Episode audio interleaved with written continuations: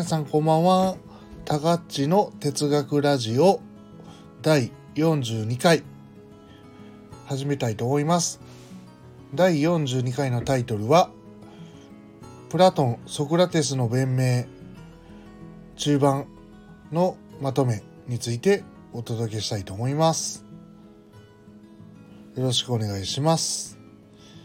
えっ、と、前回ですね、第41回でですね、えっ、と、ソクラテスの弁弁明の、えっ、と、前半、前半というか前編部分を、えっ、と、解説、解説させてもらいました。次は中盤の部分の解説となります。でですね、えっ、と、まあ、10、10章まで解説させてもらいました。10章っていうのは、まあ、えっ、と、ざくっと簡単に言うと、ソクラテスが裁判にかけられて、えっ、と、どういうことを話したかっていうと、まあ、まず古い、えっ、と、こういう裁判の弾劾者たちに対して、えっ、と、反論を行ったわけです。次は、えっ、と、新しい弾劾者っていうですね、まあ、これは、えっ、と、アニトスとかメリメリトスに対する質疑応答があるんですけど、まあ、具体的に言うとメリトスとの対談がほとんどになります。で、この、えっ、と、新しい弾劾者への反応を始めさしてもらいますっていうのを始めて、そこから、えっ、と、11章が始まって、え24章まで、えっ、と、今日は話をしたいと思います。よろしくお願いします。ではですね、えっ、と、まず、11章、どんなことをいや話をするかというと、新しい弾劾者への反論ということで、新しい弾劾者の一人、まあ、メレトスっていうのはですね、えっ、と、青年の教育について何も考えてないのにですね、えっ、と、熱心とか関心を持ったふりをして、えっ、と、教育はどうかっていうのを、題材にソクラテスを訴えるわけなんですね。青年を腐敗させているとか、そういう話は、えっ、と、まあ、メレトスももちろん同意してるので、それが、ソクラテスは、じゃあそこって本当なのっていうふうに、えっ、と、言いたいわけですよ。まず青年に対して本当にあなたは語る価値が、語る意味が、価値がある人間なのかっていうことですね。メレトスへの尋問が開始されます。それが12章です。ソクラテスがメレトスに対して聞きます。君は青年を善良にすることに、えーと、重きを置くのかっていうんですね。じゃあ、えーと、メレトスは答えてその通りだっていうんです。でそれでちょっとソクラテスがですねいろいろ、えーと、補足を言うんですけど青年を善良する者はじゃあ誰かっていうふうに聞くんですよメレトスに。それは国宝だっていうふうに言って「いや誰か」って言ってるから人間は誰なんだって言ったら裁判官諸諸君諸子だってまず、えーと、メレトスが答えてでじゃあ誰でもいいのかって言ったらまあ誰でもよくて聴衆だ大衆だっていうふうに言って賛成官もそうなのかって言ったらそうだって言ってでじゃあ君が言いたいのは結局ソクラテスを除く全アテナイシンが、えっと、青年を善良にする人間なんだなっていうふうに、えっと、聞くとそうだって言うんですねメレトスで、えっと、ソクラテスはですねここに馬の教育調教の場面を持ち出してきて馬の場合はですね本当に誰でもいい馬を育てる資格があると言えるのかっていうふうに問うんですね。それは調教師とか調和師っていう人がいてその人が職業としてやるから初めて、えーと、いい馬になるんだっていうふうにな論法なんですね。でえっ、ー、とじゃあ、えーと、誰でも大丈夫だって言ってるメレトスはですね結局何なんだっていう話でえっ、ー、と言うとまあ結局ですね青年を善良に導くことについては全く無関心なんですね実は。だからそういったことを考えたことがないので、えっと、ソクラテスの、まあ、尋問に無関心な態度で示してることがバレバレちゃったわけです。でさらにですね、えっと、矛盾するメレトスの発言が13章以下で見られます。で、えっ、ー、と、人は自分を害する悪人を欲することはあるか、つまり青年がソクラテスを欲することはあるかっていうふうに、えっ、ー、と、ソクラテスがメレトスに聞くと、メレトスはないって答えるんですね。でソクラテスが青年を腐敗させたのは恋なのかそうではないのかって言ったら、えーと、メレトスは恋にさせたんだとあえて言おうって言うんですね。で、えーと、恋に青年を腐敗させようとするものなど本当にいるのだろうかっていうといないって言うんですよメレトスは。でもですねえっ、ー、とメレトスはソクラテスが恋に青年を害していると主張しさせてもらうっていうふうに言うんですね。青年を腐敗させようと恋にする者はいないのにソクラテスは青年を腐敗させているんだっていう恋にって言うんですね。だから、えーと、この段階で前提と結論が、えーと前提から結論が導けないわけなんですね。そこで矛盾がしてるんだっていうふうにソクラテスは言います。で次14章15章14章15章のところでは新しい心霊大門ニアとか大門っていうんですけどを信じることに対する反論これが、えーと、語られます。14章ではソクラテスは無神論者か否かっていうのについて語られているんですけどまあ、メレートスはですねソクラテスは無神論者であるっていうふうに言ってるんです。でもですね、ここで罪状を見るとですね、新しい心霊を信じて青年を腐敗させさせているっていうふうに、えっ、ー、と、訴状には実はあるんですね。これって実はよく考えたらおかしいんですね。心霊を信じてるのに無神論者であるっていうのは、完全にもう矛盾する概念ですから、新しい心霊を信じているのに無神論者である。っていうふうにメリットスは言うんでこれもおかしいだろうっていうふうにソクラテスに突っ込まれるんですよね。でこれは結局ですね、えーと、メリトスは矛盾したことまた言ってるっていうふうになってきますよねこうなってくると。メリトスの企てが15章。うん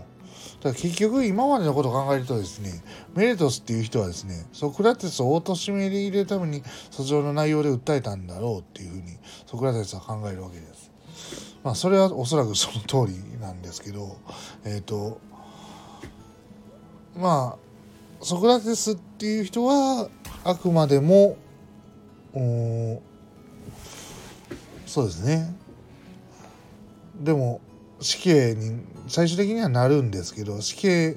判決っていうのが利用と出まいと正しいことを言おうっていうふうに言ってたので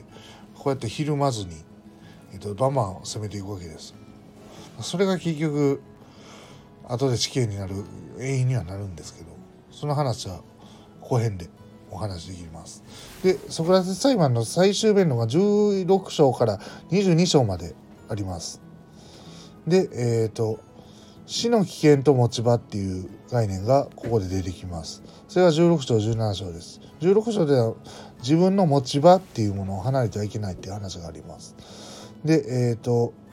15章まででですね、新しい談外者とか訴状に対する弁明は終了します。ソクラテスは、まあ、他の人も含めてですね、裁判で滅ぼされるっていうのはですね、メレトスとかの告発者ではなくて結局対象の敵なんだっていうふうにソクラテスは言うんですね。で、そうした対象によって死の危険に触れる営みであっても、人は自分自身の持ち場を死をもいとわず固守すべきであるっていうようなことが16章では書かれています。17章はですね、さらに死の危険とソクラテスの、ソクラテス自身の持ち場ですね。それがどういったことっていうことを書いています。でソクラテスはですね、えっ、ー、と、まあ何回か従軍してるんですけど、そのたびに持ち場を固守、死守したっていうんですね。で、えっ、ー、と、今、今っていうのは結局、うんソクラテスのが裁判にかけられた当時なんですけどその当時において、えーと、ソクラテスが神から受けたと信じる持ち場。それがフィロソファーとしての態度、まあ、愛知者。だから知を愛するものですね。として他人を吟味する持ち場。を死を恐れて放棄することなど決してできないんだっていう言うんですね。それがソクラテスの持ち場なんです。だからその、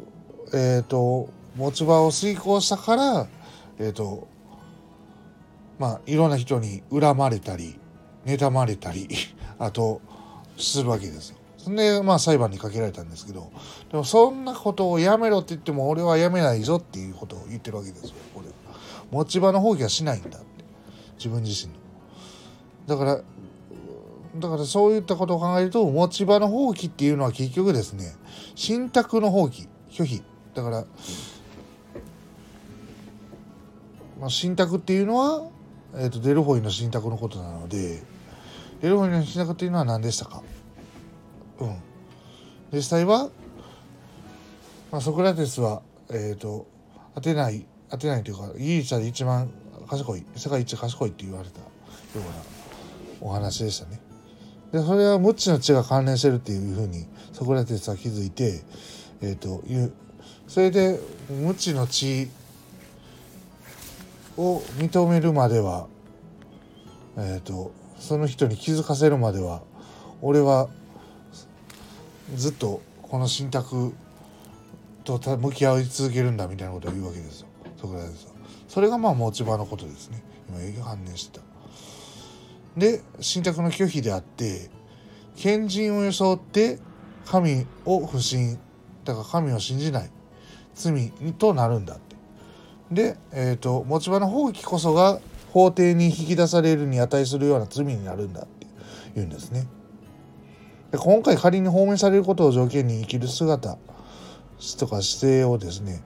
変えたとしてもソクラテスの生きる姿勢持ち場は変えることは決してないんだって言うんです。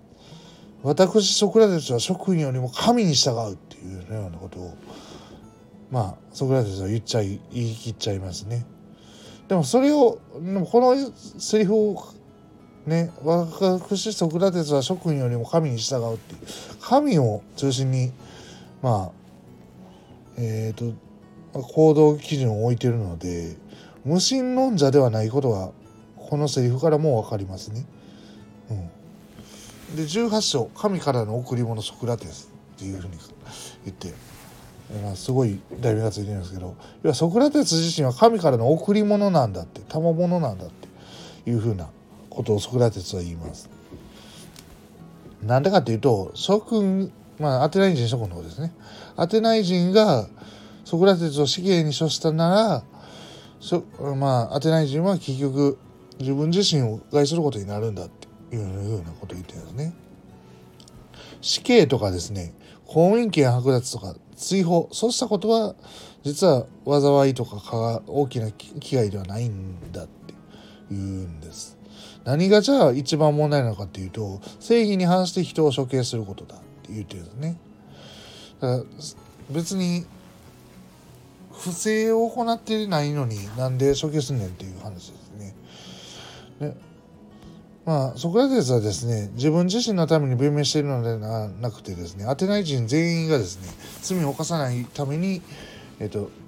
弁明しているんだというようなことを言います。で、えーと、アテナイ人全員が神からの贈り物である私ソクラテスのような人物を失ってしまうことがないように弁明しているのだっていうふうに言いますね。で結局ですね、えーと、クラテスはいろんな人に解き、ま、回るというかいろんな人に質問して、えーと、知知恵とは何かっていうのをずっと追い求めるわけなんですけどでこの追い求めるのは当然無報酬なんですね。ソフィストみたいにお金取ってやってるわけじゃないです。もちろん。誰かから頼まれてやってるわけでもないです。自発的行動です。で無報酬で自発的にですね徳の追求をまあえっ、ー、と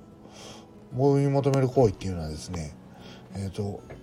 神の贈り物に違いないっていういうわけです。で19章から21章は大モニア大大門っていうんですけど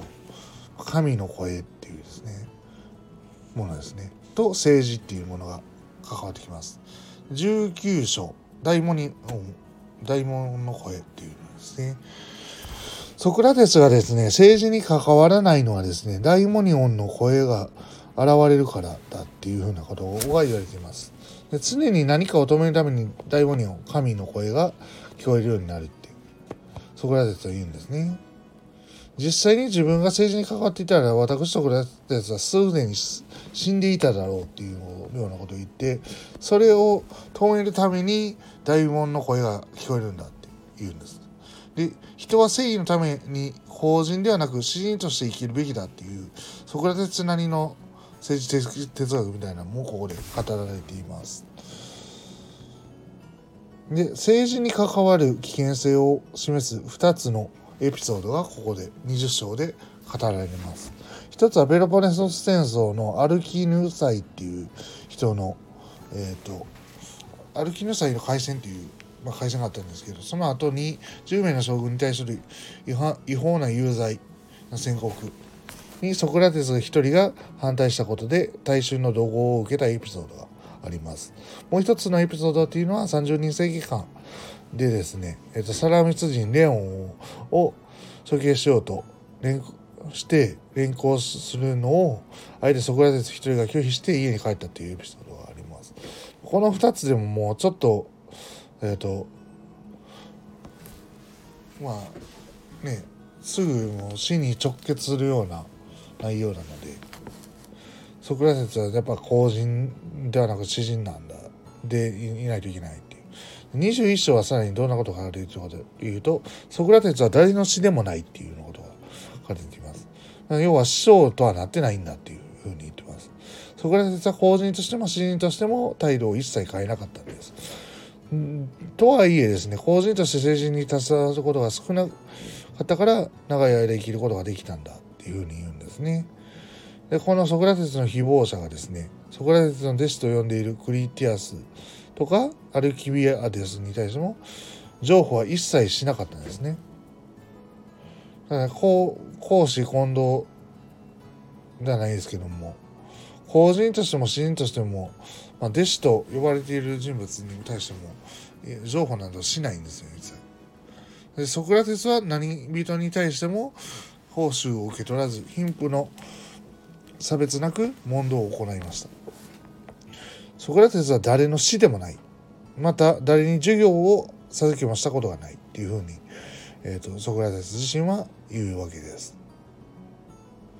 で結局あとソクラテスのじゃあ仲間って文句されている人はどういう人たちなんだっていう、えーと、ことが22章で語られます。ソクラテスの仲間となっている人たちはですね、えっ、ー、と、賢明とうぬぼれの意識が高い人々が吟味されるのを楽しむつまりえっ、ー、とまあ無知の知を知らずに自分が知恵者だっていうのを、えーと、信じている詩人とか政治家とか、まあ、その分野の第一人者たちをソクラテスがコテンパンに「お前は無知やんけ」って言ってまあまあ結局、えーと分からせようとしていろんなことをやって問答するわけです。でそれが見てるのが楽しいと思って集まってきたのがソクラテスの仲間たちなんだっていうのがぶっちゃけたところです。でもしかし私にとってですねそうなんですソクラテスにとってはこれは神の使命としてやってるんだっていうわけですね。あと話として青年をですね腐敗させるっていう罪が挙げられてたんだけどもソクラテス自身が青年を腐敗したとしたらえっと現に青年から壮年まあ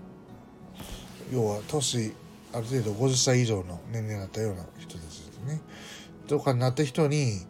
その一族とか家族にがですねソクラテスに復讐しに来てもおかしくないだろうってソクラテスは言うんです。実際にソクラテスには仲間や援助者がたくさんいるからそれはやっぱり腐敗させたっていうのはおかしいでしょうっていうわけですね。法則がさらに23と24章になっています。23章はですね法定戦力の拒否どういうことかっていうと、えっと、ソクラテスは言いたいことはもう言い切ったんだって言うんです。で、えっとだから結局大衆の中にはですねにはですね死刑よりも軽い罪で、えっと、涙を流して嘆願するだから「ああ俺を助けてください」みたいな泣きながら言ったりですね同情を引くためにですね子供とか親族を法廷の場に出してえっ、ー、とお父さんを助けてくださいみたいなことを哀願させたりするんですね。そうしたことも一切ソクラテスはやってないです。決してしないって言ってるわけですから。誰にとってもそれは不名誉なことだろうっていうふうなことを書いてるんです、ソクラテスは。で、裁判官の義務、24章でここで語られています。裁判官はですね、国法に従って事件を審理しなければならない。これは当たり前のことなんですけど、メリトスの訴状の通りであるか否かを見極めるっていうことが、えーと、この事件の真理になります。ソクラテス自身は告白者たちよりも固く神々を信じて最も良い裁判が行われることを大衆と神々に任せるんだっていうようなことを最後に言います。裁判の判決が出ます。これは本文には書かれていません。どうした？えっ、ー、とまあ、無罪か有罪かっていう決定の投票がここで行われます。それが結果的にですね、えっ、ー、と、有罪280対無罪220で有罪が決定します。意外と僅差だったっていう